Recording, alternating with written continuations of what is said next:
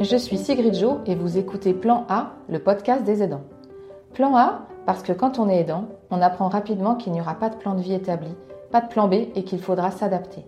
Et qui mieux qu'un aidant peut témoigner de sa situation, de sa vie aux côtés d'un aidé? Plan A, comme Plan Aidant, est un podcast indépendant. J'ai donc besoin de vous pour le faire vivre. N'hésitez pas à le partager, à mettre 5 étoiles et écrire un commentaire sur Apple Podcast, à en parler autour de vous pour faire rayonner et faire connaître ce podcast. Je vous souhaite une très belle écoute. J'ai le plaisir d'accueillir Louisa aujourd'hui pour ce nouvel épisode de Plan Aidant.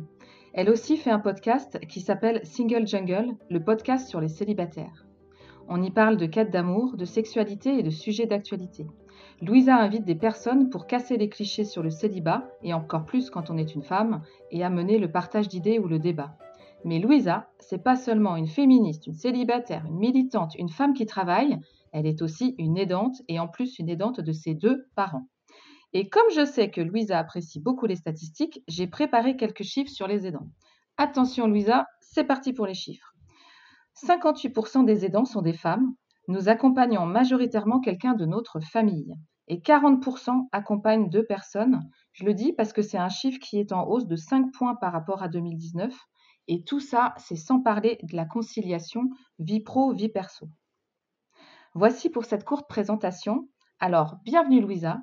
Est-ce que je peux te laisser te présenter et nous dire en quoi consiste ta charge mentale à toi? Bonjour et merci de m'accueillir. bah, je peux me présenter, j'ai 41 ans. Je suis, une femme, célibataire et ma charge mentale, ma charge d'aidante, c'est d'accompagner d'abord ma maman, qui, a été diagnostiquée diabétique en 2018, et donc pour aller un peu vite, elle a fini avec une opération, d'amputation, partielle, de son pied. donc elle est devenue une personne à mobilité réduite. Euh, donc ça, ça a été une vraie, un vrai choc, une vraie découverte aussi de qu'est-ce que c'est que tout ça, le, diabète, euh, les personnes à mobilité réduite. Même si je m'intéressais au handicap, je n'y étais pas confrontée euh, de près et personnellement. et puis, bah, dans la foulée, du coup, j'ai fait faire des tests à, à mon père, qui lui aussi s'est révélé diabétique et qui a des problèmes d'audition. Donc, je me retrouve à aider mes deux parents. Et ils ont quel âge tes parents?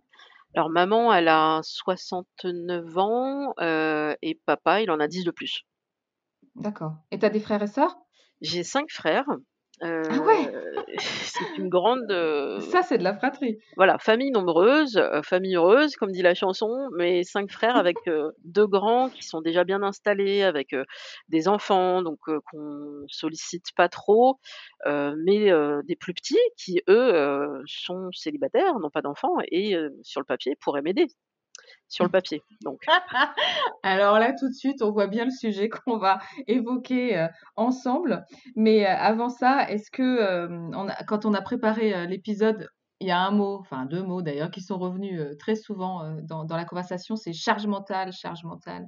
Est-ce que tu peux nous raconter, toi, en quoi consiste ta charge mentale par rapport à l'accompagnement avec, avec tes parents?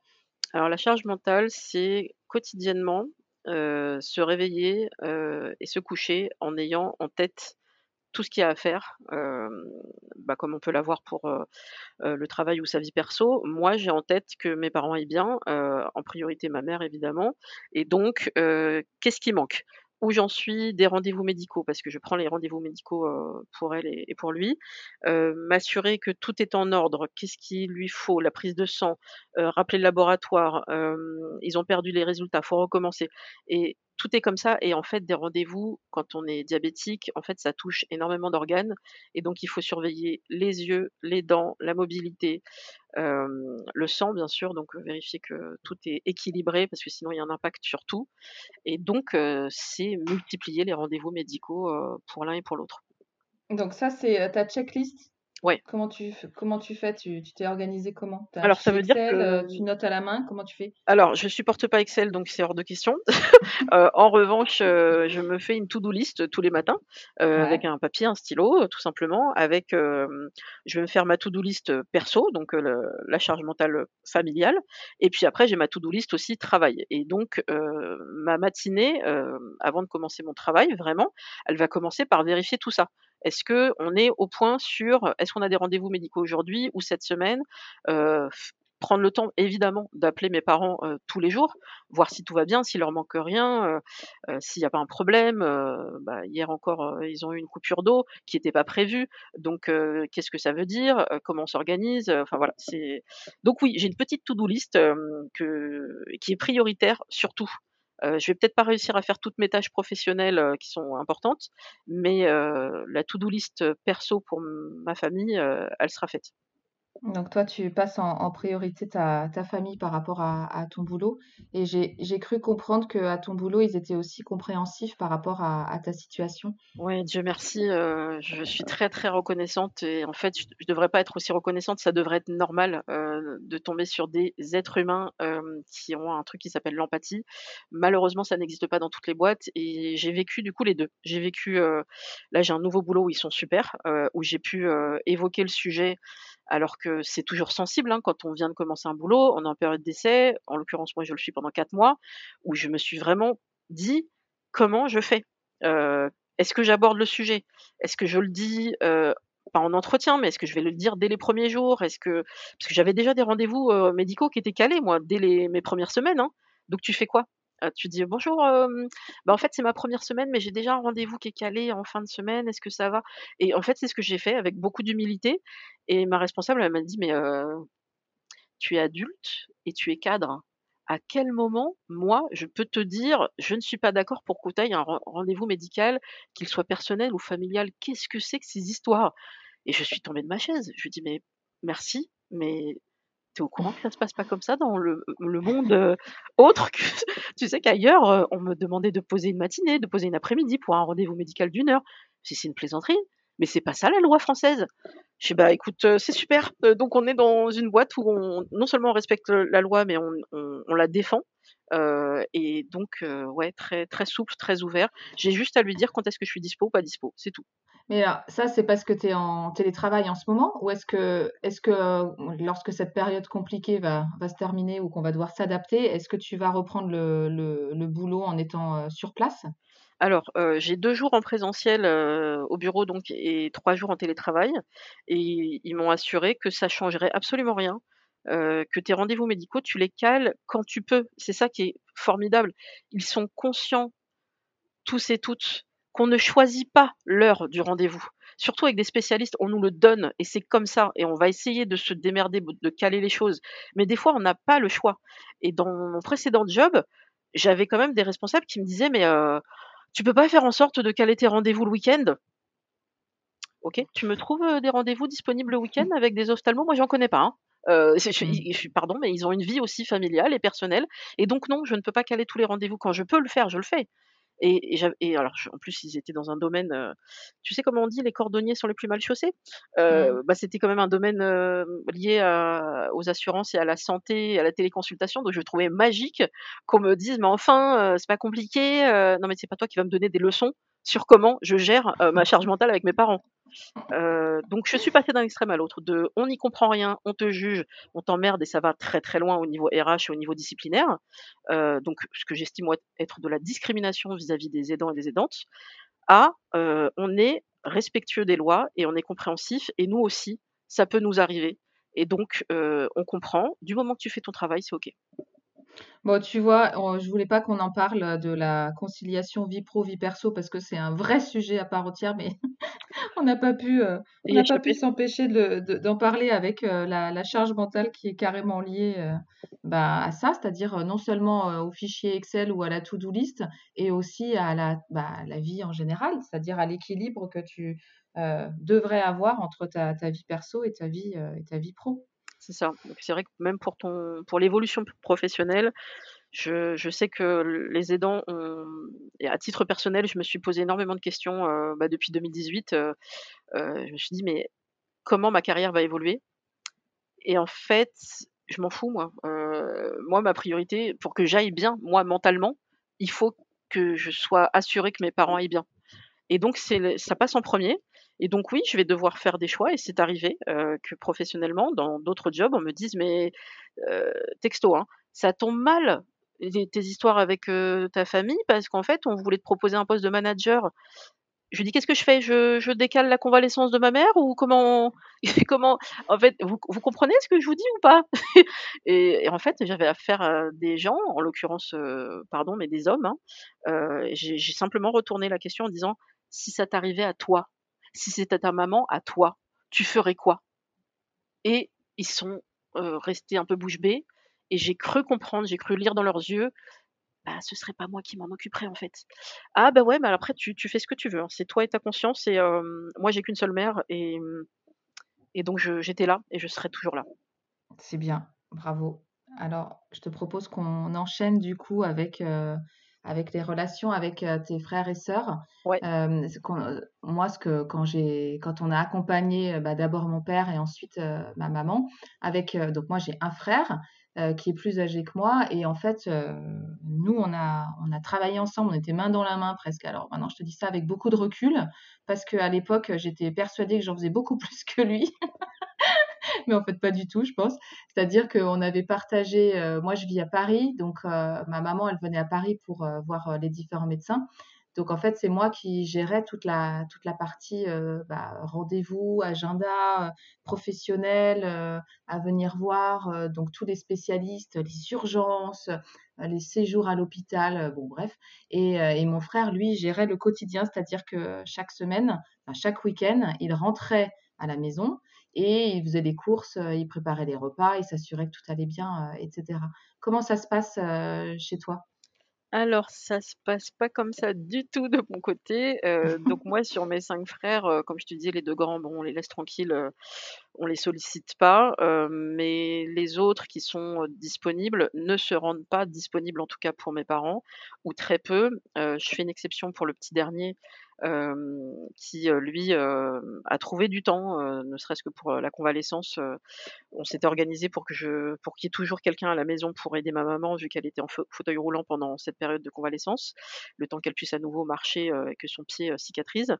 Et mmh et donc fauteuil roulant, ça veut dire vie en fauteuil roulant dans un appartement pas adapté et donc ne pas pouvoir rentrer dans sa cuisine, heu, ne pas pouvoir se laver, facilement, donc il fallait de l'aide pour qu'elle puisse rentrer dans la douche, donc tout ça, il fallait qu'elle ait de l'aide.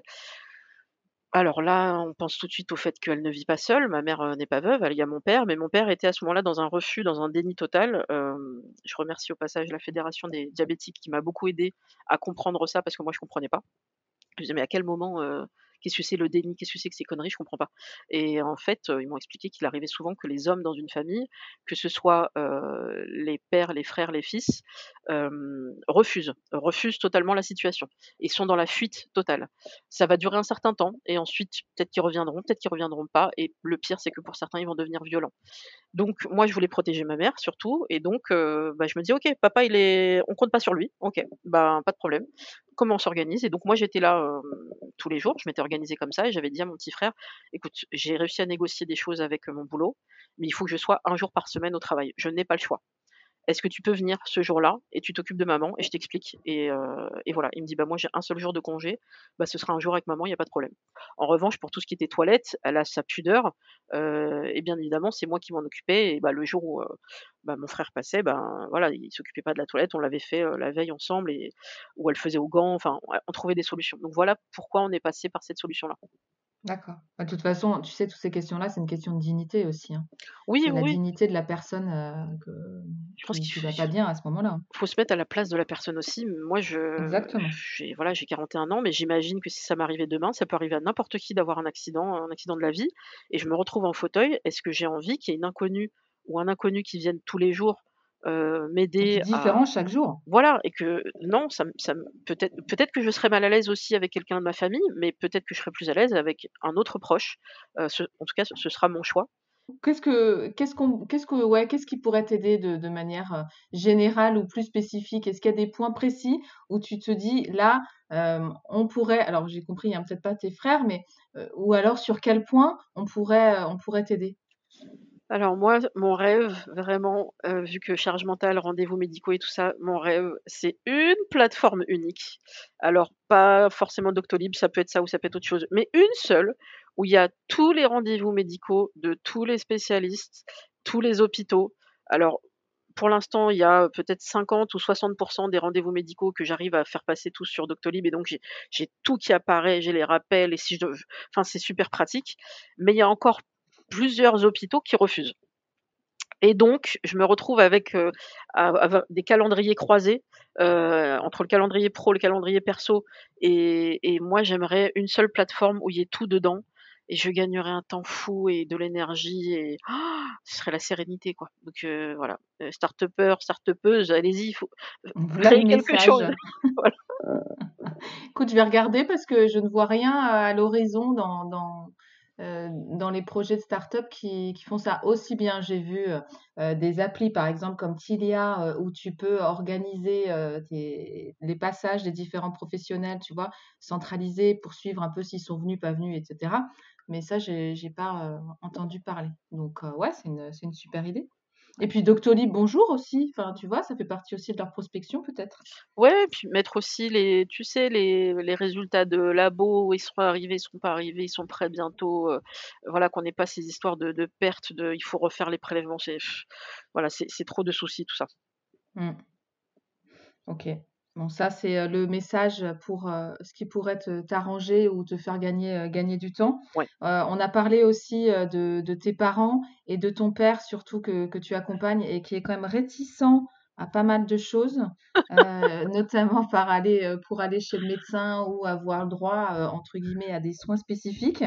Et du coup, on a partagé aussi sur les trucs et astuces, les, les trucs et astuces que tu as trouvés pour faire passer un peu la pilule. Et, et, franchement, je trouve ça extra. Est-ce que tu pourrais nous, nous en partager euh, un ou deux? Parce que je pense qu'on est tous à la recherche euh, de, de, ça. C'est comment faire passer euh, les messages et faire en sorte que bah, ton proche, il, fasse en fait ce qui est bien pour lui et qu'il le fasse de manière positive.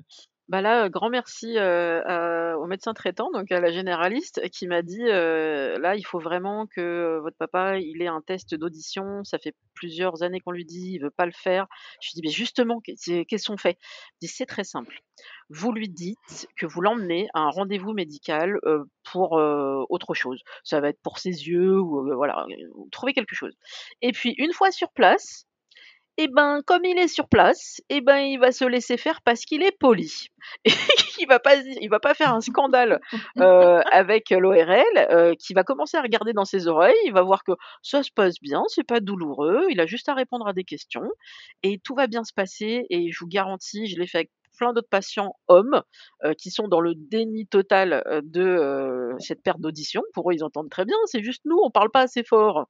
Et du coup, en fait, ben, c'est ce que j'ai fait. J'ai dit à mon père, papa, on va à un rendez-vous pour tes yeux, mais c'est une nouvelle adresse, hein, c'est pas le même endroit que d'habitude, c'est conseillé par la Toubib. Bon, très bien, on y va. Et il s'est laissé faire. Oh, soulagement et, quand on s'est rendu compte qu'il avait perdu presque 80% d'audition, gauche et droite, je me dis ah ouais. Ah ouais. Donc mmh. effectivement, ça peut expliquer pourquoi il nous fait répéter, pourquoi il est irritable, pourquoi il ne comprend plus les conversations, pourquoi il est dans son monde. Et ça joue aussi sur sa qualité de vie avec ma maman au quotidien, parce que au final, il se parlait presque plus parce que bah, c'était toujours pour se faire répéter et, ça devenait très compliqué. Mmh. ça, c'est une première technique. Ça, c'était pour l'ORL. La technique pour le dentiste. Alors, celle-là, je la, la connaissais pas non plus. Je me suis dit, mais c'est quand même pas compliqué. T'as mal, mal aux dents. Tu, vas chez le dentiste. Et en fait, lui, euh, il était très attaché à ses habitudes et il avait un tout-bib. Et ça, c'est très problématique quand les toubibs partent à la retraite. C'est un arrachement vraiment et donc euh, mon père s'est dit mais moi j'aimais bien celui-là et le nouveau je le connais pas et je sais pas et, à chaque fois il repoussait donc il est arrivé que hum, je prenne rendez-vous pour lui avec le bah, la, dentiste le, dentiste de ma maman qui est très bien qui fait pas mal ni rien et papa a annulé euh, systématiquement les rendez-vous, ce qui fait qu'il y a certaines règles. Et bah, la dentiste, enfin le dentiste m'a dit, au bout de trois annulations, nous, on prend plus le rendez-vous hein, parce que c'est visiblement quelqu'un qui n'est pas fiable et on peut pas perdre notre temps à faire ça. Et je comprends. Donc, on a grillé nos cartes avec le dentiste et en fait, j'ai compris comment ça pouvait marcher. Un jour où il a eu vraiment très très mal, il s'est retrouvé dans une réunion familiale à parler de ça. Euh, naturellement parce qu'il se tenait la, mâchoire et donc euh, les cousins lui ont dit bah t'as mal, euh, écoute on te recommande ce dentiste, il est vraiment bien, il est à côté. Alors c'est très bête, c'est très macho, mais le fait que ce soit des hommes qui lui conseille un médecin et donc que ce ne soit pas le même médecin que celui de sa femme et ben, ça le rassurait. Bon et il était content d'y aller tout seul, de prendre rendez-vous tout seul et de gérer son truc tout seul. Et bah, OK et donc voilà, Bah, très bien papa, tu tu veux retrouver une autonomie? Bah, très bien. Donc ça a marché et on fait comme ça et après c'est à moi de faire le suivi par contre sur la partie, heu, devis, mutuelle et compagnie mais Administratif, voilà, ouais. il y a des petites astuces pour essayer de faire en sorte qu'il fasse son son suivi médical. Super, donc comme quoi il faut ruser et en même temps, laisser parfois les autres prendre un peu la la place. Ça c'est ça c'est un super truc, hein. Ouais. Et alors tu tu m'as raconté aussi, heu, toujours sur les appareils auditifs, je reviens sur les appareils auditifs, Oui. que, hem, bah, il les avait perdus, heu, plusieurs fois ton papa et tu as donné un et c'était surtout dû au au port du masque? Oui, en fait, l'ORL m'a expliqué que, bah, depuis, heu, le port obligatoire du masque, heu, partout, en extérieur, en in intérieur et cetera, heu, les gens, qui portent des appareils, auditifs qui s'accrochent, qui se mettent à l'intérieur de l'oreille et après y a le petit appareil se met derrière l'oreille, et bien, c'était déjà problématique avec ceux qui portent des lunettes, ce qui est le cas pour de nombreuses personnes âgées comme mon papa. Donc il faut caler les branches des lunettes avec l'appareil, mais maintenant avec le masque, heu, ben, l'élastique du masque se cale entre les lunettes, entre l'appareil et ce qui fait que quand ils enlèvent le masque, hem, très souvent, il y a tout qui part en même temps. Heu, les lunettes, l'appareil et soit ils ont pas les réflexes, soit ils l'ont pas senti partir. Ce qui moi m'étonne toujours, hein, parce que je me dis: «Mais, d'un seul coup, tu te retrouves avec 50% de ton audition en moins. À quel moment Ouais, tu t'en rends pas compte?» Ouais. Bah, après je sais pas si ton cerveau compense ou quoi, je suis pas à l'intérieur de sa tête, Mmh. mais il est arrivé une première fois qu'il le perde, et visiblement il en a fait une, un stress tellement important que ma mère m'a hem, plusieurs heures après, presque 24 heures après. Dit: «Écoute, il ose pas t'en parler, parce qu'il sait que ça a coûté de l'argent, heu et cetera», heu, je lui dis: «Heu, oui, enfin c'est pas mon argent, c'est la mutuelle et puis c'est son argent à lui». Il me dit: «Oui, mais il veut pas t'inquiéter, il se dit qu'il va finir par le retrouver, que ça se trouve il l'a perdu près de la boîte aux lettres, en sortant les poubelles, donc il arrête pas de fouiller, fouiller, fouiller, il trouve pas». Je lui dis: «Écoute, il trouve pas, il trouve pas, c'est pas grave, il y a pas mort d'homme, on va le remplacer, puis zut». Donc voilà, on l'a fait remplacer. On a pris bien sûr une assurance parce que, bah, l'ORL m'avait prévenu, «Il y a tellement de pertes, je vous recommande vraiment l'assurance». Comme d'habitude mon père, «Ça sert à rien les assurances». «Papa, heu, pour la voiture, pour la moto, tu as une assurance?» Ouais. «Bon, bah, Et c'est» et pour l'avoir fait aussi, j'avais pris une une assurance pour l'appareil auditif de ma maman et heureusement qu'on qu'on l'avait pris, hein. Ah bah, oui, oui, c'est c'est tellement précieux, ça coûte tellement cher, hem, bah, voilà, c'est c'est important de le faire et donc on l'a fait, heu, rép enfin, on a fait remplacer. Par miracle, il a retrouvé près de la boîte aux lettres le C'est l'a pas l'appareil vrai? qui avait disparu, qui était caché dans le gazon, heu, pendant des jours sous la pluie. Alors moi je me suis fait un film Pixar dans ma tête. Qu'est-ce qu'il est devenu pendant quelques jours cet appareil sous la pluie? À se dire: «Mais venez me chercher, je suis là!» et du coup, ben, il a été retrouvé et alors truc de dingue, il marchait encore! Malgré la pl la pluie, malgré tout ce qui a pu se passer dans ce gazon et du coup, bah, la toubib était: «Mais c'est formidable, alors comment il a retrouvé ça dans le gazon? On ne sait pas. C'est un miracle et on l'a rapporté, donc ça a pu être recyclé, tout ça. Ça, c'était le point positif, retrouvé, perdu, retrouvé et ensuite, il y a eu une deuxième perte, heu, au supermarché. Donc ça, je ferais peut-être un point d'alerte là-dessus.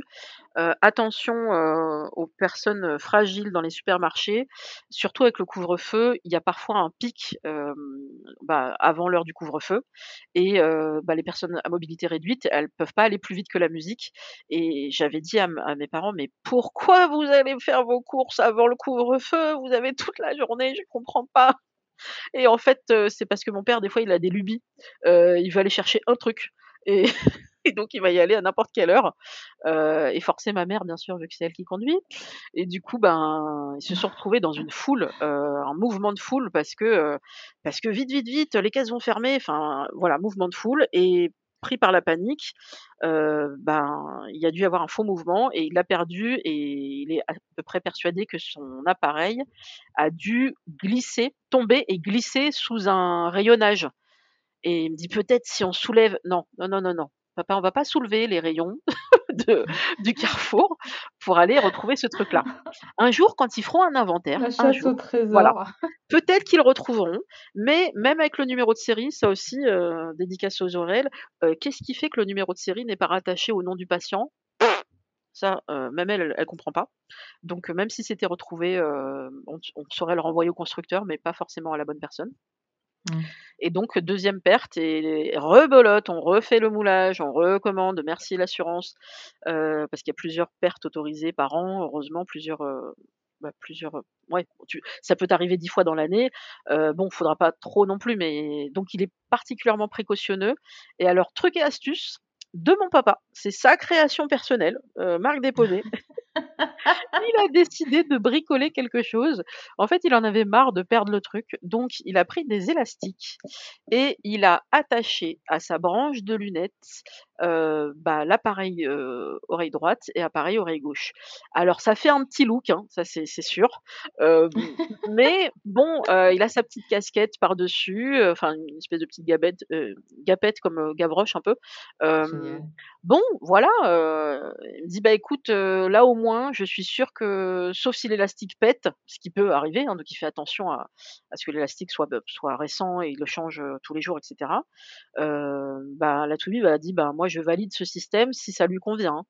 Heu, mais normalement et c'est vrai que j'ai fait le test, une fois que c'est dans ton oreille, vu que c'est vraiment, heu, sur mesure, heu, ça ne peut pas tomber à moins que tu tires dessus et en fait, c'est vraiment l'histoire du masque avec l'élastique, c'est ça qui fait que quand tu l'enlèves, bah, tout peut sortir en même temps et bah, lui, il a peur de ne pas avoir ses réflexes et il se dit: «Jamais 203» donc élastique, ça marche. Bravo. Alors ça, c'est un top, euh, top truc. Bravo papa MacGyver. Bon, merci beaucoup, euh, Louisa, pour euh, ces trucs et astuces, c'est super. Euh, alors, ça, marche bien. Je sais que euh, dans, dans les épisodes de podcast, à chaque fois que, je dis attention, écoutez, dans l'épisode, il y a des trucs et astuces, c'est très bien, très bien écouté. On a tous besoin de trucs et astuces. Moi, ça m'aurait fait gagner tellement de temps aussi. Euh, de, savoir plein de choses par rapport à non seulement l'évolution de la, maladie de ma maman et puis aussi comment tu fais pour, euh, pour gérer au mieux tes relations, que je trouve ça toujours euh, top. Donc, euh, merci beaucoup et merci beaucoup euh, pour le temps euh, que tu m'as consacré. Est-ce que tu as hum, un, message à, nous donner, euh, à donner par rapport à, à, ce que tu voudrais euh, qu'il se passe euh, aujourd'hui par rapport au monde des aidants et puis bah, notre entourage? Alors, moi, j'aimerais que les aidants et les aidantes, hem, en parlent beaucoup plus. Heu, merci de nous donner cette opportunité grâce à ton podcast. Heu, mais il faut aussi en parler, au plus grand nombre. C'est-à-dire, il faut en parler partout. Moi, je recommande d'en parler à vos amis, à vos potes, au travail. Ça n'est pas un tabou, ça n'est pas sale, vous vous occupez de vos proches, c'est la plus belle chose que vous pouvez faire, je pense. Et, pourquoi il y aurait une honte? Je je comprends pas ça. Et donc tant qu'on n'en parlera pas, ça restera, quelque chose de trop secret, de trop intime. Même si c'est sensible, peut-être que vous pouvez pas en parler à tous vos collègues, mais il y en a au moins un peut-être qui est un peu digne de confiance et ça fait tellement de bien et on se rend compte, moi c'est en en parlant avec des collègues, qu'on s'est presque tombé dans les bras en se disant: «Mais on a le même vécu. Ça fait 2 ans qu'on bosse ensemble et et je savais pas que tu avais traversé tout ça». Et voilà et je me dis: «Mais mais pourquoi on n'en a pas parlé plus tôt?» bah, voilà, c'est tellement intime, donc parlez-en. Moi, ça m'a fait énormément de bien de d'en parler à d'autres personnes. Hem, parler aussi peut-être je osais pas trop le faire moi, tu sais quand tu vas des des rendez-vous médicaux et que tu es dans la phase où, heu, tu peux pas entrer avec, hem, ton proche parce qu'il est, heu, ou elle, est avec le médecin en train de subir des traitements.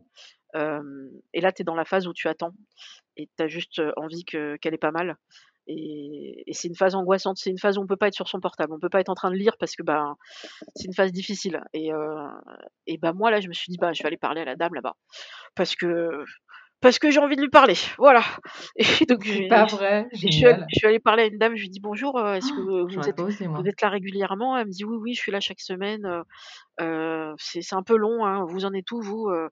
et on s'est ouvertes l'une à l'autre juste quelques minutes, juste, bah, 2 aidantes qui se parlent, pendant quelques minutes de de ce qu'on vit, et on avait le sourire, derrière nos masques toutes les 2, à juste échanger, à partager quelque chose de de pas évident et ça nous a fait du bien et et moi je pense que je le referai, parce que, ben, pourquoi vivre ce moment difficile, seul?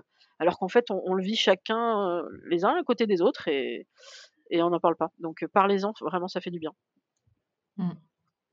Je suis d'accord avec toi. Ah, j'ai un autre point si je si je Ah! peux. Heu, la vie sentimentale des aidants, c'est un vrai sujet, heu, donc j'aurais plaisir à t'inviter dans dans mon épisode, heu, dans Single Jungle pour parler de ça, mais c'est vrai que peut-être qu'on peut l'é l'évoquer ici aussi. Il faut essayer, sans injonction, d'essayer de garder un peu de temps quand c'est possible pour sa vie privée, pour sa vie sentimentale, pour sa vie intime, amoureuse, heu, parce que ça fait du bien. Heu, être la tête dans le guidon tout le temps et ne pas avoir des câlins, ne pas avoir votre dose d'ocytocine, heu, surtout en ce moment, ben, mmh, c'est pas forcément la meilleure voie. Donc moi, je vous recommanderais d'essayer de trouver des câlins là où vous pouvez. Et si ça n'est pas possible, bah, peut-être faire un travail, avec une psy. Moi, ça m'a énormément aidé de voir une psy et de découvrir que c'était OK de ne pas être la fille parfaite. Je fais ce que je peux et et c'est OK c'est déjà beaucoup ce que je donne et ça m'a vraiment aidé donc heu, ou les câlins, ou la psy, ou les 2. Moi, les 2 me vont très bien. Ah, je suis tellement d'accord avec toi pour tout. Le psy, les câlins, tout. On prend tout et et effectivement, en tant qu'aidant, il y a une grosse part de culpabilité, ben, parce que tu peux pas être là tout le temps et heu, culpabilité, bah, ouais, c'est vrai, on n'est pas parfait, mais c'est comme ça il faut, heu, enfin, il faut, mais il faut travailler à pouvoir, heu, accepter, heu, cela. Écoute Louisa, merci beaucoup. Moi, je serais très contente de venir et de participer, à ton podcast. Je pense que ça va être super intéressant et puis, en tout cas, je te remercie, d'avoir participé à cet épisode. J'ai beaucoup ri et j'espère que les auditeurs vont avoir beaucoup de plaisir, à écouter cet épisode. Merci Louisa. Merci à toi. Plan Aidant est un podcast indépendant. J'ai donc besoin de vous pour le faire vivre. N'hésitez pas à le partager, à mettre 5 étoiles et écrire un commentaire sur Apple Podcast, à en parler autour de vous pour faire rayonner et faire connaître ce podcast. À très vite pour écouter un nouveau témoignage.